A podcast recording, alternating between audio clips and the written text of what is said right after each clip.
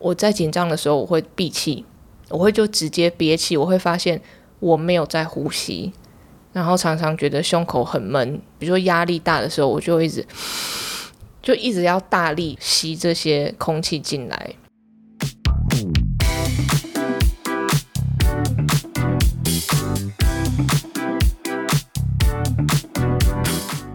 嗨，大家今天过得好吗？欢迎收听理科 PD。因为 Debbie 有一些事情，她请假，我们今天请来了办公室隔壁的白痴公主。嗨，大家好，我是吃吃，我今天来代班啦。嗯，你知道我们今天要聊的主题吼？刚刚收到了，呃，三十秒之前，希望我可以提出一些想法或者问题给大家解惑。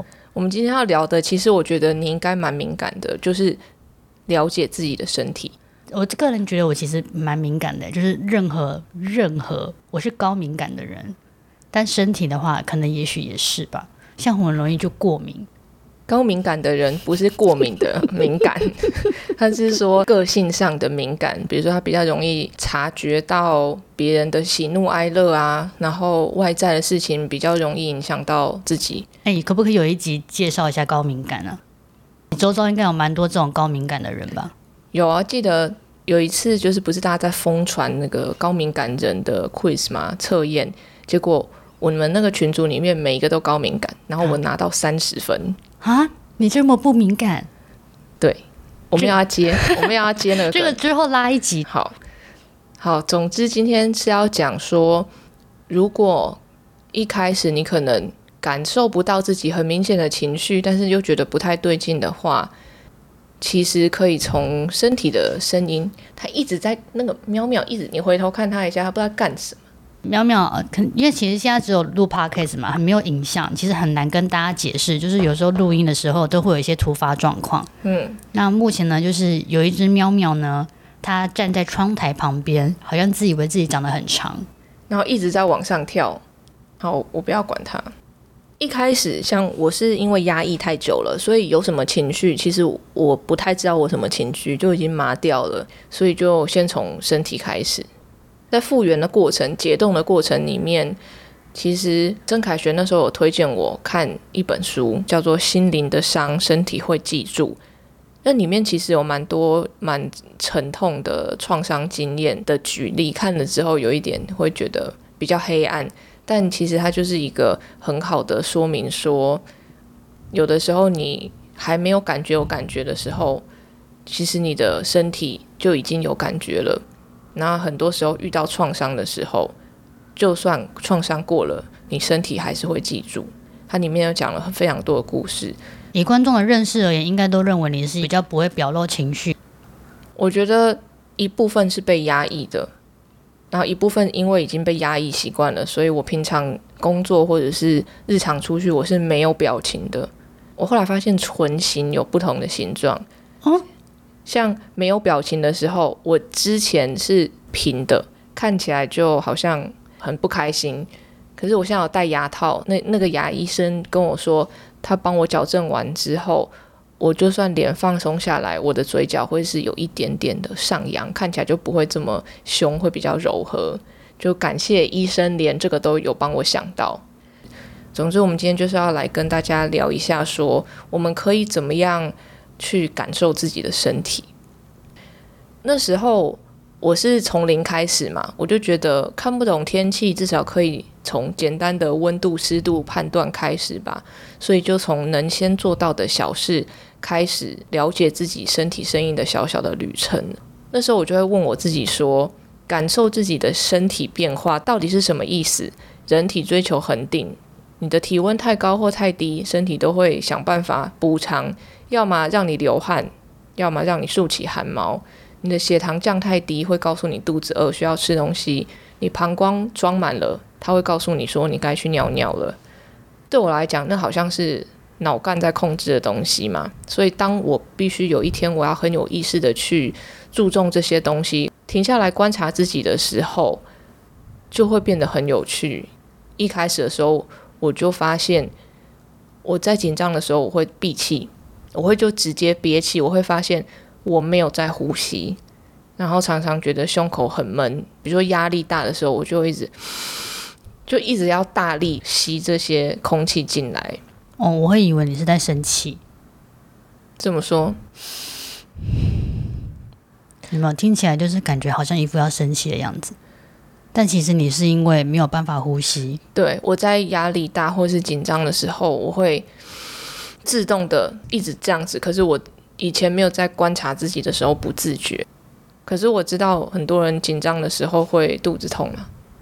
如果仔细观察自己的时候，你一紧张，比如说在工作的时候，这个肩膀上面有两块肌肉是会整个这样子挺起来的，知道怎么解释？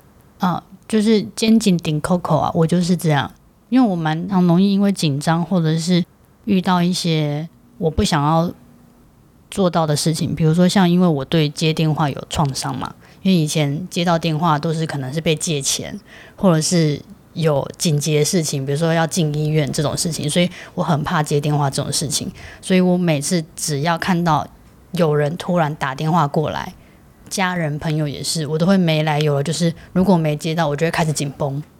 也是很有趣诶，因为你有把发生的事情、过去发生的事情和你现在的身体反应连起来。你说你听到电话响的时候，你就会马上回想到过去，可能哦，麻烦就是 excuse 这只猫，它就是想要刷存在感，就是你会把现在的身体反应去连接到过去，我觉得这是蛮厉害的事情。我本来没有发现，是后来智商的时候才知道，说原来我那么不喜欢接电话是因为这些原因。哦，而且其实严重到因为。嗯，我蛮容易偏头痛的嘛。那偏头痛的原因其实有蛮多的，也许是天气冷热的关系，也许是因为经期要来了。那第三种可能就是因为我的肩颈整个缩起来，影响到头部。哦，因为是肌肉拉扯的时候是连在一起的。对。所以不知道现在正在听的你有没有注意过，你在什么的特定时刻遇到什么样的特定的状况？会有相对应的特定身体反应。那因为每个人的经验不一样，遇到事情不一样，每个人都会有一些特别的反应。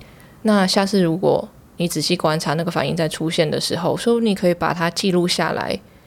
如果你没有在智商室里有人可以跟你聊的话，你可以试着自己记录下来，然后再逆推回去想说，是不是以前有发生过什么事情，所以你遇到。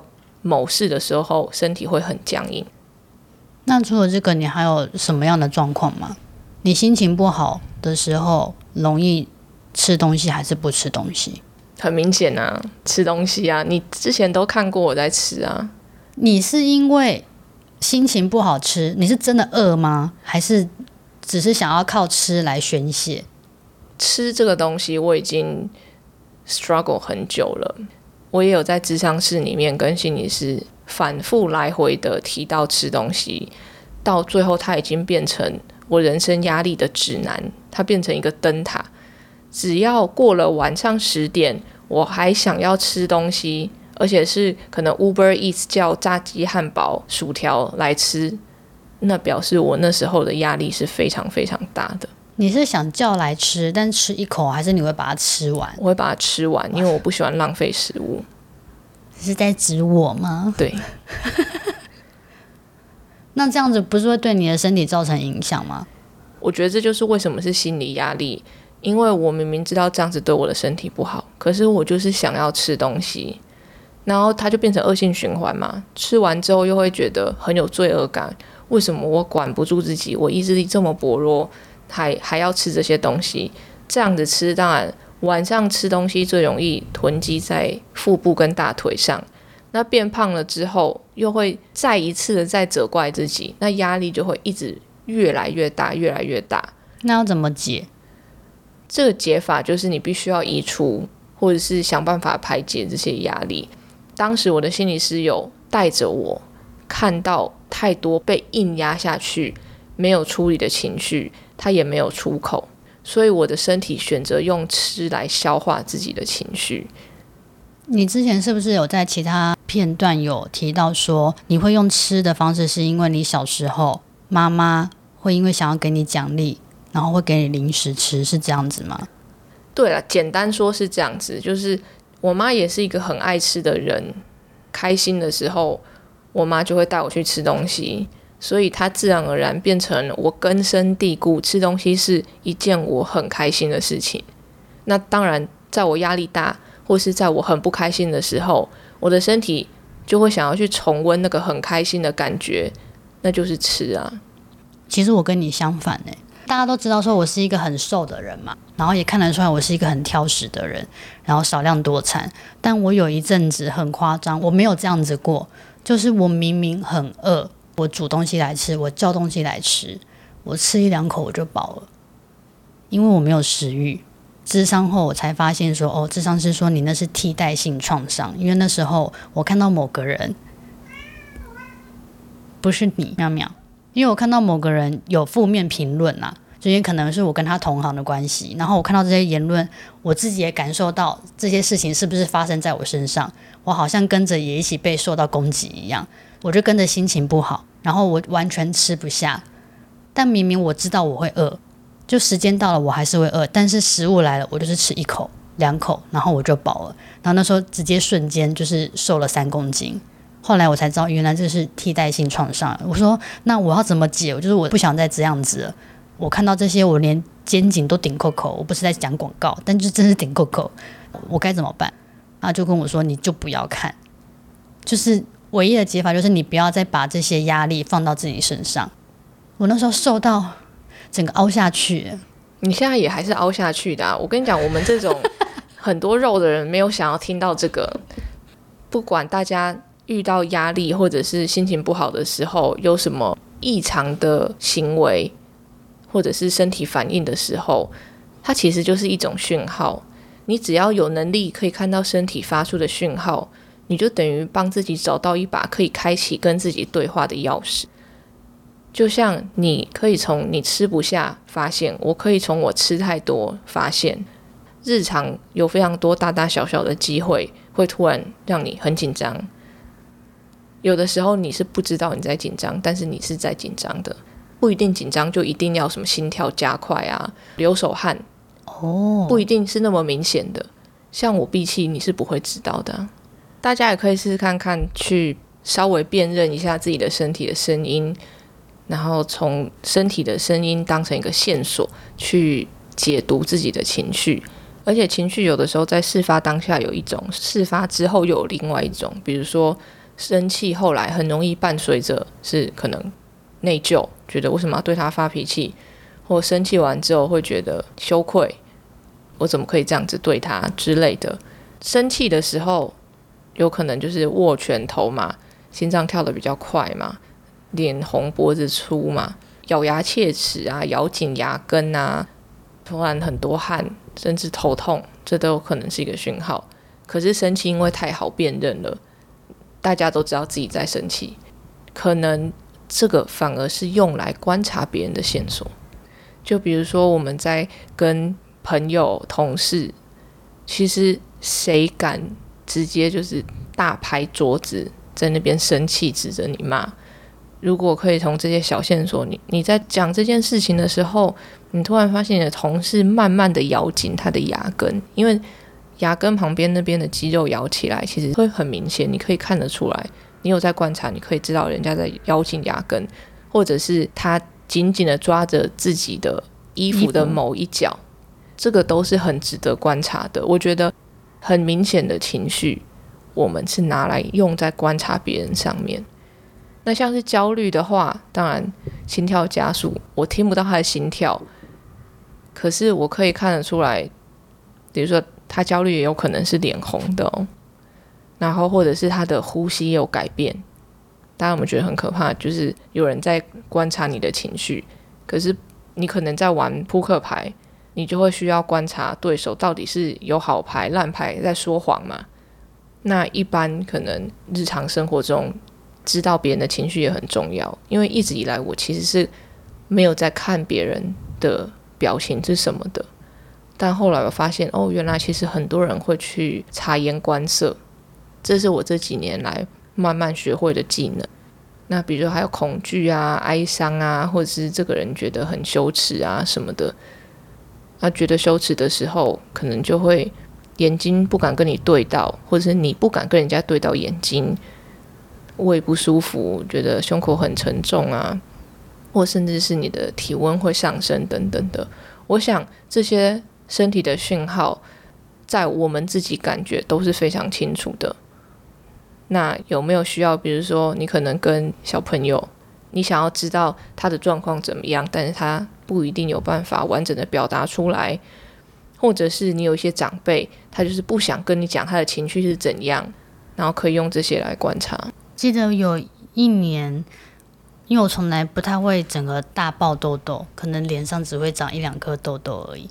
然后有一次，我大概维持了半年吧，我的那个痘痘。的量是可怕到我整个下巴这个范围都是，全部都是痘痘，然后那时候就变得很很自卑耶。我指的是说，因为我明明是要拍摄给大家看的，可是我这边却一堆痘疮，这样我就在想说，为什么会变成那样？然后其实有两个原因啦。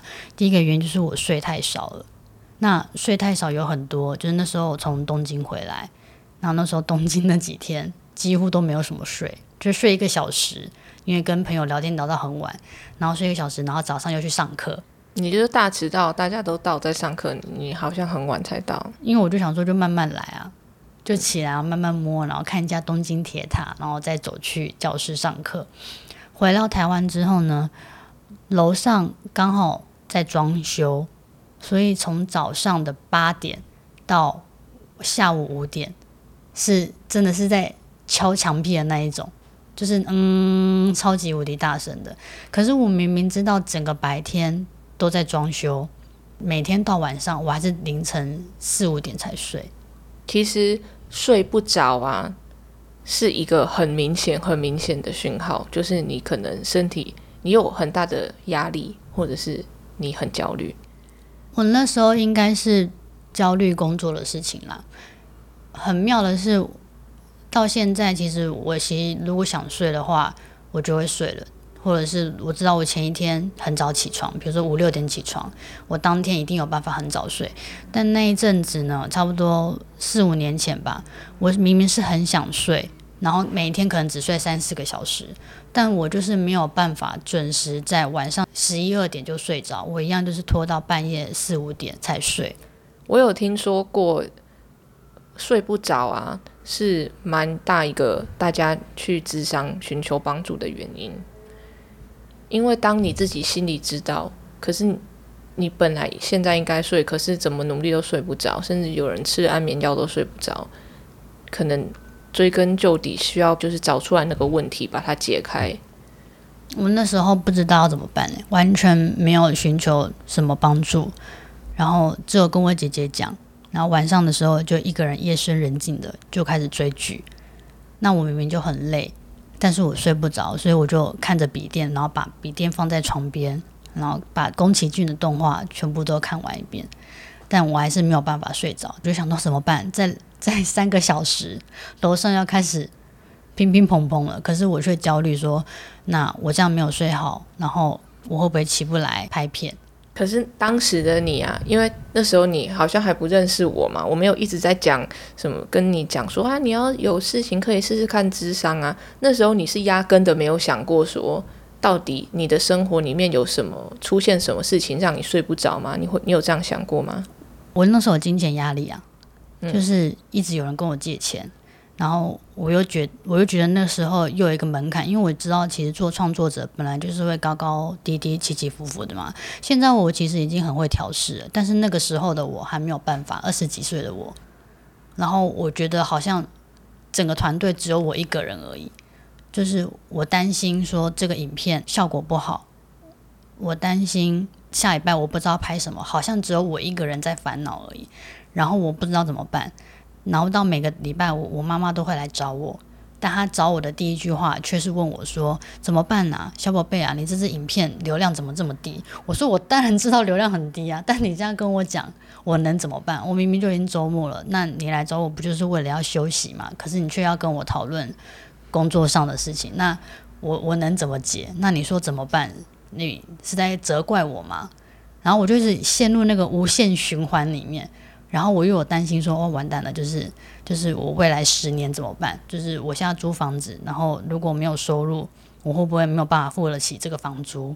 然后又一直有人跟我借钱，我我到底该怎么解？然后我问我姐姐，我姐姐告诉我的方法是说，那你再找新的同事。她说你找新的企划，但我怎么跟他争论也没有用，因为我就想说，哎，找新的企划，那那就是有钱的问题啊。我觉得你你这是一个非常非常好的范例，就是你心里有结需要解开的时候，你去找其他的人，其他的人因为他们非专业，他们会告诉你他们觉得的问题的解法。比如说，你姐很好心的告诉你说，那你就去找人就好了。可是实际上，他治标不治本，你必须要回去面对自己的焦虑，就像。我之前也有跟我的心理师说工作上的焦虑，或者是流量上面的问题，那他就跟我讲说，我必须要有我自己的自评系统。你怎么样把一个影片做出来，你就觉得够好了，你就已经尽了你的责任了。之后人家要不要去看演算法有没有被触及，那不是我们控制得了的东西，就不应该把它放在我们的自评系统里面。我们只控制自己可以控制的，因为为什么会焦虑？人会焦虑是因为你想要去试着掌控你掌控不了的东西，那因为你掌控不了，你就会越来越焦虑。所以越早可以知道分辨清楚，这是我可控的，这个是不可控，不可控交由上天，或是交由说我相信我因为很努力很尽力，所以我相信会有好的结果。这样就可以比较从底部去把那个焦虑抚平。那你也可以给自己一些证据嘛，比如说，我就认识你这个人嘛，我知道你流量低的时候，你马上第一个就会觉得怎么办？那以后要是没有收入了怎么办？因为你会把这两个东西直接连接在一起。可是你可能要帮自己找出证据，说你现在的存款有多少？然后你现在每个月实际上的收入有多少？它不可能直接变成零，变成除了自评系统之外，你还要找到实际上的证据来支持自己的论点，由内而外的抚平自己的焦虑。我相信有些人在睡不着、焦虑的时候，一定会想要跟朋友或家人讲嘛，但他们就会觉得讲了没有什么效的原因，是因为他们不太知道要怎么样。抚平你的焦虑，他们顶多可以跟你说：“哦，你没钱就去赚钱，睡不着就试着早点睡，不要把自己累了。”因为这件事情是很专业的。我开始智商之前，我也不知道这些事情啊。哦，还有一个就是，因为我那时候还有容貌焦虑嘛，因为我大爆痘，同时我又担心哦，我这样出去脸没办法见人。后来我就是找方法去先去治好我的皮肤，我那时候就开始吃 A 酸，嗯，然后慢慢的两三个月、半年。痘痘慢慢降下来，心情又比较稳定一点，又可以继续拍片了。我有看到你的生命力了，就是在你的人生里面有多重压力的时候，你要试图去寻找帮助，然后去解决。那也希望大家在自己的生活中，要是有遇到很让你焦虑的状况，让你半夜睡不着觉，或是让你大吃，或是让你完全吃不下的时候。我们可以试图的去真正找出那个源头。那我觉得还有一个事情很有帮助，就是如果你还没有听过我之前聊非理性想法的那一集的话，你可以回去听，或者是你再去听一遍。里面有非常多的非理性想法，可能是你产生焦虑的原因，因为你不小心。不自觉的状况之下被人家灌输了，就是会有了这样子的观念，然后你执着这件事情，然后你就会焦虑，你就会觉得很不开心。比如说，随便讲个例子好了，我现在想要去当医生好了，结果我妈妈不支持我当医生，那我就会很生气，说为什么你不支持我？你不是爱我吗？非理性想法里面，其中有一个就是你爱的人跟爱你的人。他们不一定要跟你有一样的意见。嗯，如果你相信你爱的人就一定要跟你有一样的意见的话，他就是非理性想法，而那些非理性想法就会为我们带来非常多思想上的困扰。那心理又会影响到生理，然后就这样一连串起来。所以我觉得人真的很很神秘，因为你们根本不会知道什么动物会因为心情烦躁睡不着吃不下吧？是。那或许这些情绪就是给我们创造力的。如果浪漫一点来看，不然动物里面怎么会有音乐家？怎么会有演员？嗯，或者是这种各种需要情绪才能创造的东西。所以跟大家分享我们这些想法，也希望大家可以多聆听自己的身体的声音，然后慢慢的摸索回去，看到自己的情绪。那如果这个现象有重复发生的话，你再去回想说，哦，有没有可能是过去的生命经验变成了你你的一个触发点？那又或者是你终于发现自己在焦虑了，原本是好像隔一层纱，不知道原因，但你仔细想，你终于找到原因了。像比如说，你焦虑的原因其实根本不是流量，而是你担心自己没钱。这时候你就可以。试图寻找证据来告诉自己说，不用担心这件事情应该不会发生。那今天就这样啦，欢迎到 YouTube 或 Podcast 留言跟我分享你们想听的事。谢谢收听理科 PD，喜欢的朋友们帮我到 Apple Podcast 留言加五颗星。理科 PD，我们下次见。好吧。